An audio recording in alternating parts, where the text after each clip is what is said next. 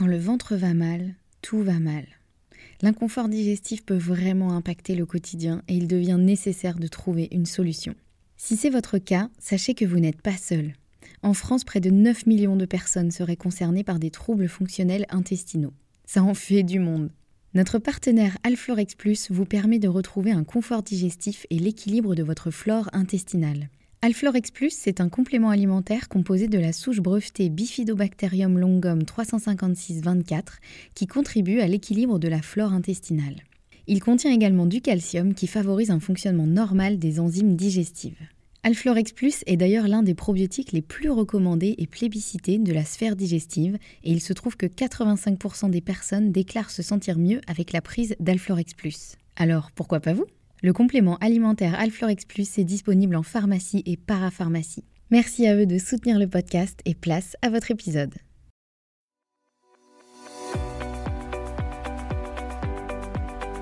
Bonjour et bienvenue dans le podcast Bien dans mon ventre. Je suis Anne-Sophie Pasquet, je suis naturopathe et formée à la micronutrition et absolument passionnée de santé naturelle. Il y a quelques années, j'avais une digestion très compliquée et j'avais constamment mal au ventre. C'est à ce moment-là que j'ai commencé à m'intéresser à la santé naturelle et à modifier mon alimentation et mon hygiène de vie et ça a complètement transformé ma digestion et ma vie au global. J'ai alors décidé de me spécialiser dans le domaine du digestif, de l'alimentation et du microbiote pour pouvoir aider les autres à retrouver un ventre serein.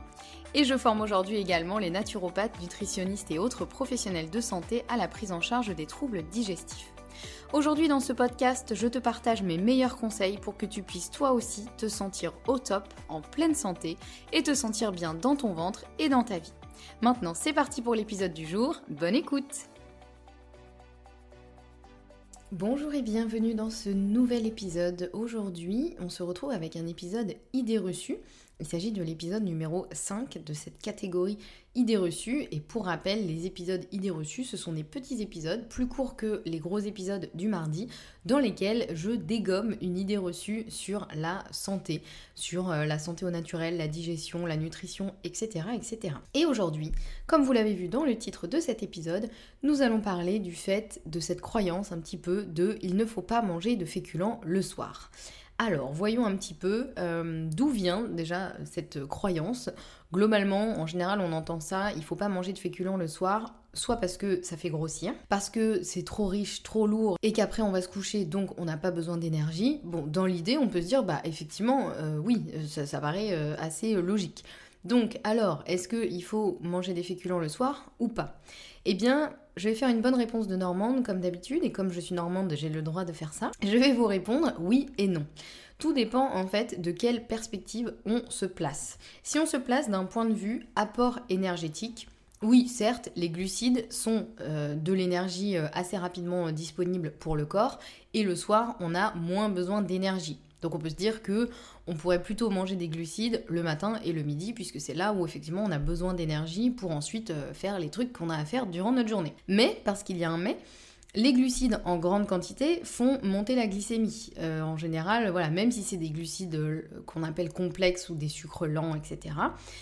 et encore pire si c'est effectivement des sucres rapides. Donc ça fait monter la glycémie. Donc d'un point de vue énergétique, le problème c'est que si on fait pas de sport juste après, juste après avoir consommé, enfin en tout cas peut-être pas juste après, il faut le temps de digérer quand même, mais euh, si on fait pas du sport euh, juste après avoir mangé euh, des glucides en grande quantité, ça risque de te donner envie de dormir, puisque en général quand la glycémie augmente un peu trop vite, et en plus quand elle redescend après, en général c'est le coup de barre assuré.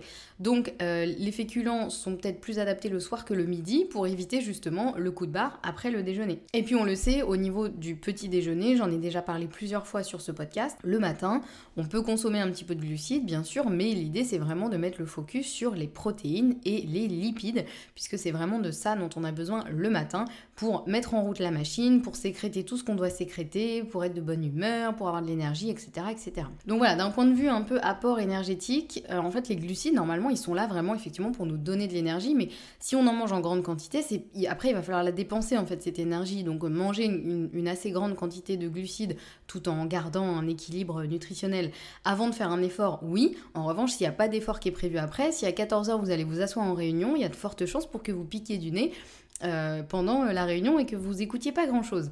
Donc voilà, d'un point de vue effectivement apport énergétique, on peut se dire que les glucides, globalement, il en faut mais déjà, il en faut pas trop. Et puis, euh, bah, si ça vous donne envie de dormir, autant peut-être les manger le soir plus que le midi. Maintenant, si on se place d'un point de vue des neurotransmetteurs, donc qui sont euh, les neurotransmetteurs, ça va être tout ce que le corps va sécréter pour à la fois nous mettre en action et nous permettre de ralentir, nous permettre d'être serein, etc. Donc il y a notamment la dopamine, la sérotonine, etc. etc. Les féculents le soir, ils peuvent justement être intéressants du point de vue des neurotransmetteurs parce que justement, ils font monter la glycémie. Bien sûr, toute proportion gardée, l'idée c'est pas non plus de se mettre dans la figure un énorme pic de glycémie, c'est pas l'objectif et ça fera de bien à personne. Mais le simple fait que la glycémie elle monte euh, un peu après avoir mangé, de fait, de par notamment les glucides, et eh bien ça, ça va favoriser l'entrée du tryptophane dans le cerveau. Et le tryptophane, c'est un acide aminé qui est ensuite utilisé pour fabriquer de la sérotonine et de la mélatonine, l'hormone qui nous aide justement à nous endormir. C'est ça les fameux neurotransmetteurs. Ils sont fabriqués à partir de certains, euh, euh, certains autres éléments, on va dire, et notamment à partir d'acides aminés. Et en fait, euh, le fait de, faire monter la glycémie, c'est mathématique. En fait, ça, ouvre la porte pour que le, fameux tryptophane, justement, puisse plus facilement rentrer dans le cerveau et qui puisse ensuite être utilisé pour fabriquer cette fameuse sérotonine et cette fameuse mélatonine qui nous aide à nous endormir. Donc finalement, le petit plat de pâtes le soir, ça peut être une bonne idée, à condition bien sûr de l'équilibrer avec des légumes, du bon gras, des protéines, etc. etc. Donc voilà, ça c'est d'un point de vue vraiment euh, euh, à la fois euh, énergétique et au niveau des neurotransmetteurs, vous voyez que ça peut être intéressant. D'un point de vue de prise ou de perte de poids, là c'est un peu plus compliqué et il faudra surtout regarder les apports sur la journée et ne pas tout miser sur le repas du soir pour tout changer. Et surtout si on mange des féculents le soir, bah, l'idée c'est de les équilibrer avec ce que je viens de dire, des légumes, du gras, des protéines pour limiter l'impact sur la glycémie et avoir une assiette qui de toute façon soit équilibrée. Si vous faites juste une assiette avec que des pâtes, bon bah là, que ce soit le matin, le midi ou le soir, ce sera pas forcément puisqu'il vous manquera quand même pas mal de macronutriments, notamment des protéines, euh, du bon gras et puis sans oublier les légumes pour les fibres. Donc voilà, au niveau euh, perte et prise de poids, il faut vraiment faire du cas par cas parce qu'il y a certaines personnes qui effectivement euh, se sentiront mieux en mangeant moins de féculents le soir et se sentiront peut-être plus légères et plus en forme le lendemain. Il y en a d'autres pour qui au contraire ça va leur permettre de dormir comme un bébé et ça ne va pas du tout jouer sur le poids.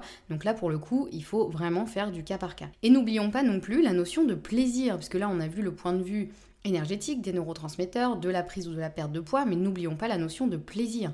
Les féculents sont une source de plaisir et d'énergie, donc on ne les diabolise pas, mais juste on va essayer de les consommer avec conscience et euh, en équilibrant notre assiette comme on le fait d'habitude. Et puis pour conclure, je dirais que bah, comme je le dis toujours, il faut aussi se fier à son ressenti. Chaque personne est différente, donc voyez comment vous vous sentez vous quand vous consommez des féculents le soir. Est-ce que vous dormez mieux et vous vous réveillez en forme, ou est-ce qu'au contraire ça perturbe votre sommeil et vous vous réveiller KO. C'est à vous d'adapter en fonction et n'hésitez pas aussi à vous faire confiance. Euh, voilà, c'est un peu ce que j'essaie de dégommer justement avec ces, idées reçues. Alors il y a des choses certes où on n'a pas la connaissance et on peut pas, on peut pas savoir, on peut pas l'inventer, mais il y a aussi plein de choses où en fait le corps il nous envoie quand même pas mal de signaux et l'idée c'est surtout de réussir à les écouter, à les comprendre et aussi à se faire confiance.